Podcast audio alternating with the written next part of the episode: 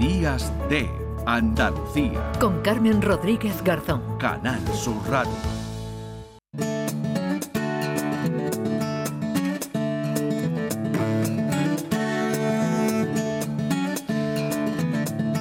Pues lo hablábamos con Javier Bolaño, 9 y 20 minutos. La capa de ozono está mejorando y podría estar plenamente recuperada en cuatro décadas. Es la conclusión de un grupo de científicos respaldados por la ONU que lo atribuyen a la eliminación de un centenar de sustancias químicas presentes sobre todo en aerosoles y refrigeración y reguladas hace tres décadas en el Acuerdo de Montreal.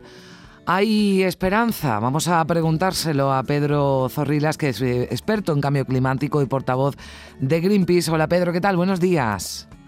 Hola, buenos días. Bueno, que se ha hecho bien para que podamos decir, entiendo que con prudencia, que la capa de ozono se está recuperando. Bueno, pues se ha hecho bien eh, escuchar a la ciencia, eh, saber que eh, estar atentos a lo que dicen tanto de, los peligros a los que nos enfrentamos como de las soluciones eh, que, se pueden utilizar. Otra cosa que se ha hecho bien es se han adoptado acuerdos entre todos los países del mundo y se han puesto en práctica. Y la tercera cosa es que las medidas que se adoptaron eran efectivas, que fue la prohibición directamente de todos los productos que acababan con la capa de ozono. Mm. Es decir, Pedro, se pueden hacer las cosas bien si hay consenso, si hay contundencia en las acciones, porque además en este caso, y creo que también esto es importante, hubo una concienciación social, ¿no? Bastante grande. Sí, al igual que está pasando con el cambio climático, había muchos intereses económicos detrás y a pesar de, los anuncios de, parte de los científicos y las científicas que estudiaban el problema, los políticos seguían sin tomar las medidas necesarias. Por eso hubo que hacer una campaña, además de, desde la ciencia, desde la sociedad civil, muy fuerte durante muchos años, con, muchos esfuerzos, para concienciar y presionar a los gobiernos para que tomasen las medidas que se necesitaban. Y, algo similar está pasando con el cambio climático, que las consecuencias, si no se actúa, son también mm, muy graves para la humanidad también hay muchos eh, intereses económicos detrás y, tampoco se están tomando las medidas que necesitamos. Y también está habiendo un movimiento social para conseguir convencer a nuestros líderes de que tomen las medidas necesarias. Mm. Eh, en su momento, bueno, también hubo quien dudaba ¿no? de que esas informaciones eh, que estaban avaladas científicamente y que decían que eh, ese agujero de la capa de ozono iba a ir creciendo, iba a suponer eh, bueno, pues un perjuicio ¿no? para, para el planeta y para, y para el mundo importante. Hubo también en su momento los negacionistas, ¿no? que también los hubo con el, con el cambio climático, pero finalmente ¿no? se, se echó eh, se escuchó, ¿no? como decías, a la, a la ciencia y a los científicos, a las propuestas ¿no? que también eh, apuntaban y que evidentemente han, han funcionado. Ahora, ¿en qué debemos centrarnos? Bueno, esto entiendo eh, que se cerrará ¿no? y que llegará eh, esa recuperación de la capa de ozono si se siguen manteniendo las políticas ¿no? que han ido funcionando durante todos estos años. No vale decir, bueno, ya sin hacer nada, esto se recupera. Hay que seguir también con las mismas políticas, ¿no, Pedro? Sí, eso es. Hay que seguir vigilando y muy atentos los niveles, eh, según las mediciones que hacen cada año, los científicos siguen mejorando y, hay que seguir vigilando que la producción de, estos productos que la deshacían no, no vuelvan a aparecer. Y, lo mismo pasa con, con, el cambio climático.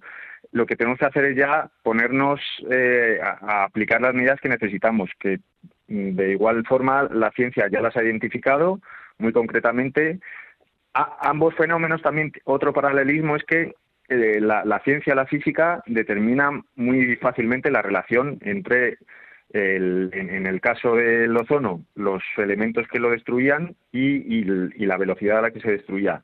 Y pasa lo mismo con el cambio climático. Está muy, muy claramente relacionado el aumento del CO2 y de otros gases de efecto invernadero y ese aumento de la temperatura. me preguntabas qué hay que hacer ya. Hay muchas medidas identificadas y, ya, eso, tenemos que dejar de, hablar de de, si existe o no. Ya sabemos todos, lo notamos en, cada año que existe y tenemos que implementar las medidas y además de una forma muy rápida.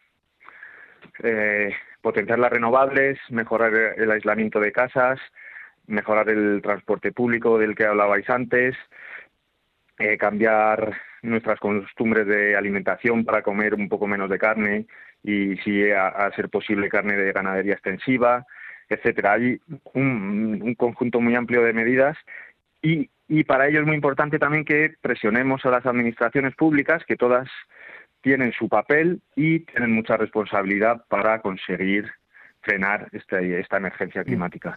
Eh, ¿Qué supone ya para, para, terminar, Pedro, para el, para el planeta esta noticia? ¿no? Porque ya además se han puesto eh, fecha dentro de unas eh, décadas, ¿no? La, capa atmosférica estará prácticamente recuperada a nivel mundial en 2040, en el caso del Ártico en 2045, la Antártida, que es la zona más dañada, la sanación, ¿no? Estará culminada hacia el 2066. Todo esto que, que supone, que beneficios tiene para, para el planeta, para, para, los, eh, para la naturaleza, para la, para la sociedad, para, para los humanos? ¿Qué, ¿Qué beneficio tiene que ya esa capa de ozono deje de estar dañada? Sí, pues el peligro era que, la capa de ozono frena los rayos ultravioleta que tienen una capacidad muy grande de cambiar, eh, de incidir en, la piel de los seres vivos y cambiar eh, la información genética, que se traduce en mayor aumento de cáncer. Para las personas, eh, si no se hubiese frenado el agujero de la capa de ozono, provocaría un aumento de cáncer o cáncer de piel en muchísimas personas y en el resto de los seres vivos de la naturaleza lo mismo, pues también muchos animales sufrirían cáncer y muertes tempranas y enfermedades eh, y, lo mismo que plantas y, otros tipos de seres vivos también, sí. Bueno, la lección que hemos aprendido es que se pueden hacer las cosas, se puede frenar, eh, bueno, esas amenazas, ¿no? En este caso el de la, la, capa de ozono. Ahora nos enfrentamos también a otras a consecuencia del cambio climático, pero las soluciones están ahí. Eh, lo importante es cumplirlas. Se sabe cómo hacerlo, lo importante es llegar a esos acuerdos y cumplir todos esos protocolos y esos eh, acuerdos y consensos a los que se llegan en las cumbres, pero que después hay que aplicarlos precisamente para que podamos seguir dando buenas noticias. Esta desde luego la hemos recibido con mucha alegría porque era un asunto que además, bueno, pues antes incluso, ¿no? Yo lo comentaba con Javier Bolaño, Pedro, que habláramos del cambio climático como tal, ¿no? Y en general ya hablábamos de la capa de ozono, ¿no? Yo recuerdo ya desde hace muchos años pequeña, ¿no? Ya incluso que la, capa de ozono era algo como, bueno, que nos tenía mucho que, preocupar y que amenazaba la supervivencia del, planeta. Así que entiendo que también en Greenpeace, eh, con mucha alegría, ¿no? Habéis recibido esta noticia.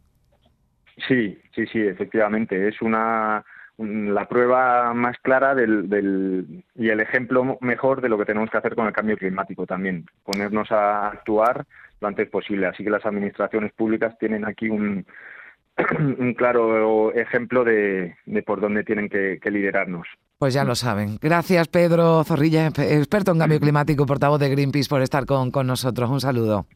Muchas gracias, un saludo. 9 y 28 minutos de la mañana.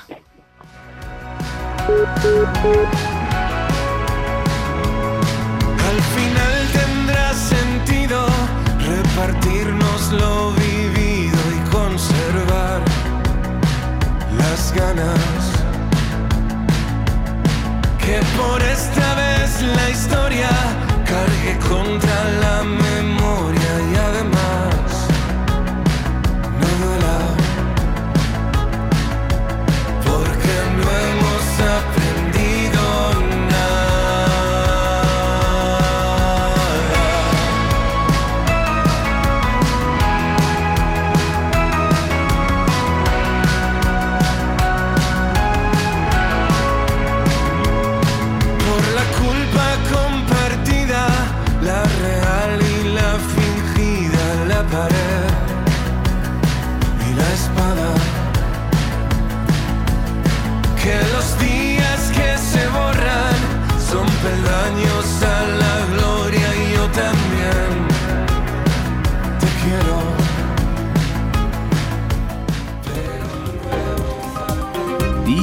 de Andalucía. Con Carmen Rodríguez Garzón. Canal Sur Radio.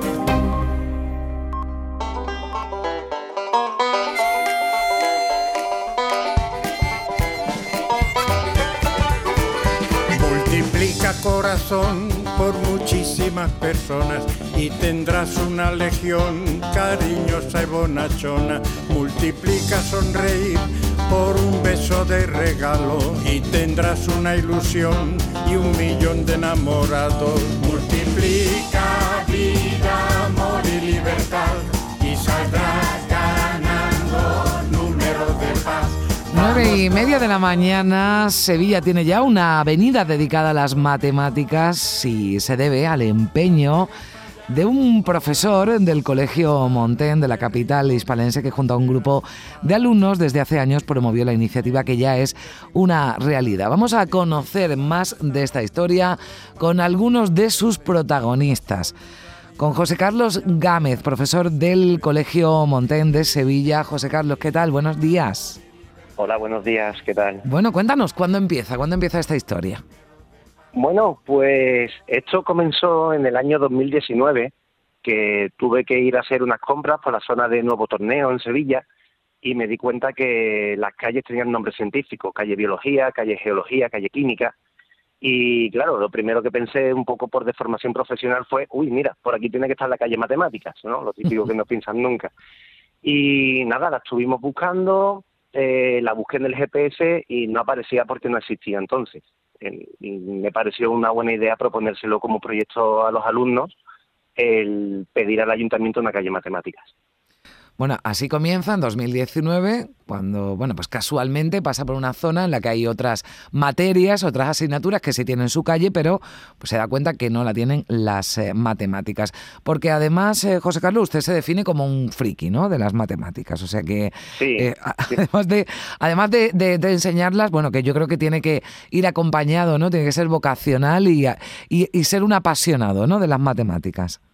Efectivamente, justamente para mí eso de ser friki de las matemáticas, lo único que quiero decir e intentar inculcar a mis alumnos es que soy un, un apasionado, que me encanta, que me encanta seguir aprendiendo matemáticas y sobre todo compartirlas. Bueno, un friki en el mejor sentido de la palabra. Eh, hablamos de, de pasión por las matemáticas. Claro, eh, usted es un apasionado, José Carlos, pero las matemáticas tienen muy mala fama. ¿Por qué? Bueno, tienen mala fama porque, bueno, son una asignatura que siempre puede costar un poquito aparte del alumnado, pero yo creo que es una imagen que estamos cambiando. En los últimos años la comunidad matemática está apostando mucho por la divulgación, por enseñar de otra forma, por ver aplicaciones más reales. Y, hombre, yo creo que en los últimos años esa imagen ha mejorado bastante. Sí, porque además eh, se escucha a veces a jóvenes y no tan jóvenes, ¿no? Que dicen, José Carlos, bueno, al margen de lo básico, ¿para qué sirven las matemáticas? Bueno, las matemáticas sirven para todo, desde para organizar las mesas de una boda con teoría de grafos hasta para que podamos estar ahora mismo hablando por teléfono o para hacer una búsqueda en Internet, cualquier cosa, debajo tiene una base matemática.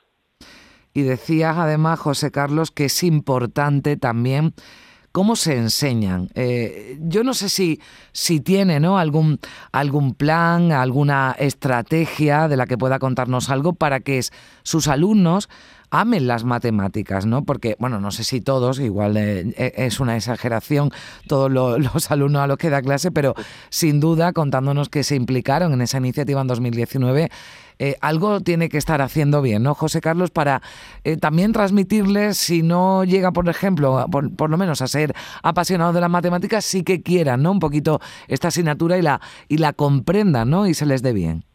¿Cómo Claro. lo hace?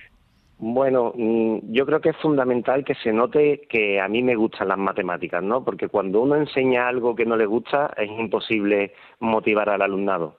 Pero, hombre, yo sé que mis alumnos, mis alumnas, saben que a mí me apasionan las matemáticas y ellos pensarán, oye, si, si a este hombre le, le gustan tanto, algo tiene que tener, ¿no? Y después, evidentemente, me gusta explicar de una forma cercana, intento actualizarme, mm, hablar su idioma y bueno, que, que ellos vean que esto realmente tiene, por una parte, una, una aplicación eh, real, ¿no? En su, en su día a día, sepan esa aplicación o no la sepan, pero que están ahí las matemáticas, y por otra, que las matemáticas lo que hacen es enseñarles a pensar, enseñarles a resolver problemas con la menor cantidad de pasos posibles y bueno, eso al final es lo que hacemos los seres humanos todos los días. Bueno, agiliza la mente, que está bien, ¿no? Que muchas veces estamos enchufados nada más a tabletas, a, teléfonos móviles, a móviles y las matemáticas nos hacen pensar. Quédate, José Carlos, porque vamos a, a saludar también, porque claro, que haya un profesor de matemáticas que defienda la asignatura y que quiera eh, que haya una calle en Sevilla, no una calle no, una avenida, avenida de las matemáticas en Sevilla, bueno, pues todo eso podemos entenderlo. Pero los propios alumnos, David Rivero, ¿qué tal? Muy buenos días.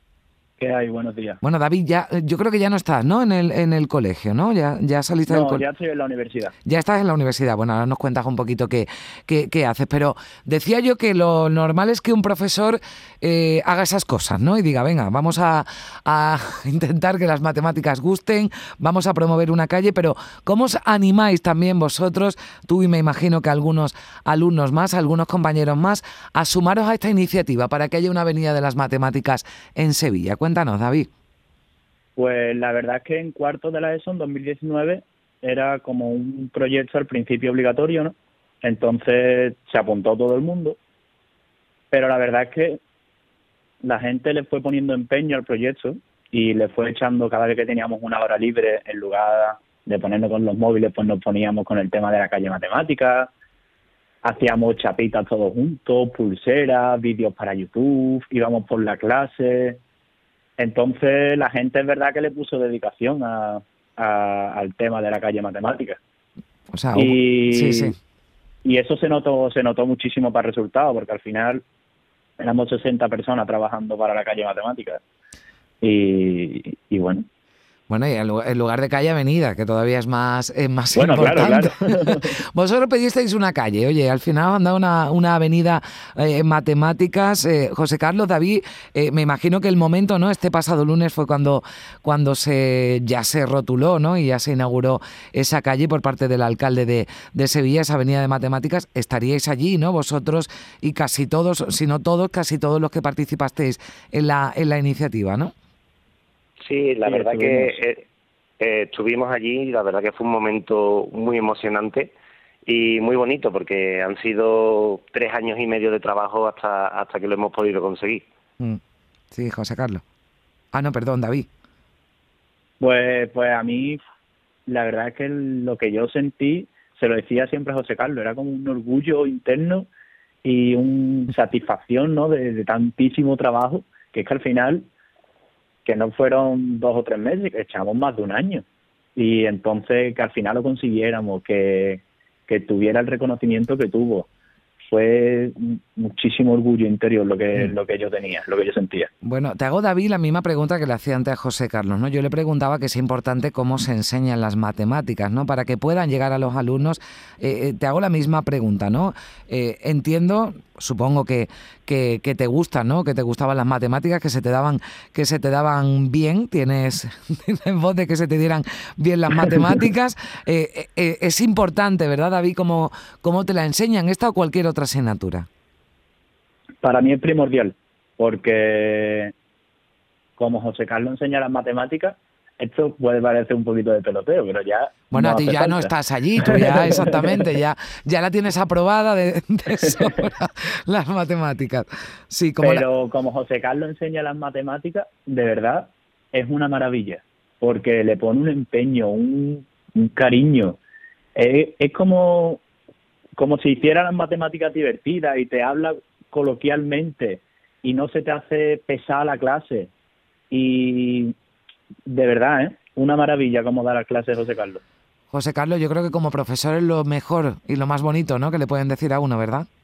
Sí, la verdad que sí. Evidentemente que los antiguos alumnos te, te sigan teniendo ese cariño, ese aprecio, pues la verdad que es lo- la, la mejor recompensa que nos podemos llevar los profesores. Bueno, y claro, que además hablen así del profesor de matemáticas, que yo decía que seguramente, y, y también José Carlos lo apuntaba, injustificadamente tienen, tienen mala fama. Por cierto, David, ¿qué, qué estás estudiando? Yo estoy estudiando un doble grado de Ingeniería de Tecnologías Industriales y AD bilingüe. Mm, en la, bueno, en fin, vaya carrerón. que me- que me- vaya carrerón que me, que me llevas. O sea, buen estudiante, no solo en matemáticas, ¿verdad? Pues bueno, sí. Sí, y la verdad es que una de las grandes razones por las que elegí esta carrera fue el proyecto de la calle Matemáticas. ¿eh? Bien, oiga, pues eso está bien. Supongo que también muchos compañeros, ¿no? Algunos que también se implicaron, ¿no? También, Los que más, Sí, sí, los que más se implicaron, José Carlos, también se fueron por la rama, ¿no? De, de, de la ciencia, ¿no? Y en la que tiene mucho que ver la matemática. Bueno, no necesariamente, porque nosotros la forma de, trabajar, porque yo sé que en un grupo de 60 personas hay alumnos que tienen diferentes intereses, ¿no? Entonces, nosotros nos separamos por departamentos y tenía algunos alumnos que tenían la idea de estudiar ingeniería informática, ¿no? Pues ellos lo- se dedicaron a hacer la página web del proyecto. Después, por ejemplo, tenía alumnos que querían dedicarse a estudiar derecho y, y ellos fueron los que leyeron las leyes, aprendieron a cómo pedir de forma formal a- al ayuntamiento una calle matemáticas. Entonces, yo los separé por intereses, pero con las matemáticas y la calle matemáticas como el trasfondo de todo. Bueno, pues ahí queda. Esa avenida Matemáticas está por la zona, nos decías, de Nuevo Torneo, ¿no? De- Nuevo, sí, San Jerónimo, nuevo torneo, Bien, efectivamente. o sea, está cerca de esas calles, ¿no? Que ya hace unos años viste que era la calle eh, Biología, ¿no? Y Química y demás, por allí también está, ¿no? La avenida Matemáticas. Efectivamente, el ayuntamiento ha decidido que era el mejor sitio y la verdad que yo creo que sí, que está acompañada de, de las otras ciencias, así que es un sitio estupendo. Bueno, pues está bien que las matemáticas tengan su avenida, pero sobre todo me ha gustado mucho conocer la, historia y la implicación, ¿no? No solo de, de un profesor apasionado de las matemáticas, sino de un grupo de alumnos que durante todo ese tiempo iniciaron ese, ese proyecto que se ha convertido en una realidad con esa avenida dedicada a las matemáticas en Sevilla. José Carlos Gámez, profesor del Colegio Montén, profesor de, de matemáticas, ¿no? ¿Es la asignatura que, que impartes o alguna otra más, José? Sí, no, no, solamente matemáticas. Yo soy matemático de formación y, y es lo que a mí me, me gusta y me apasiona. Bueno, pues eh, sigue disfrutando de las matemáticas. David Rivero, muchísimas gracias, exalumno del Colegio Montén y ahora estudiante de la, de la universidad y te deseamos mucha suerte, que vaya todo, todo muy bien en la carrera. Muchísimas gracias. Venga, un abrazo Muchas a los gracias. dos, adiós.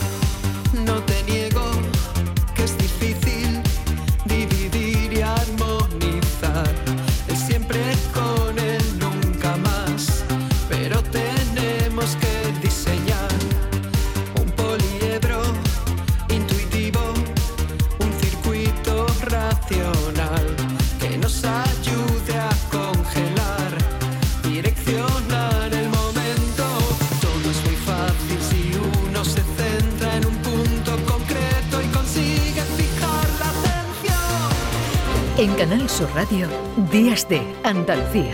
Con Carmen Rodríguez Garzón.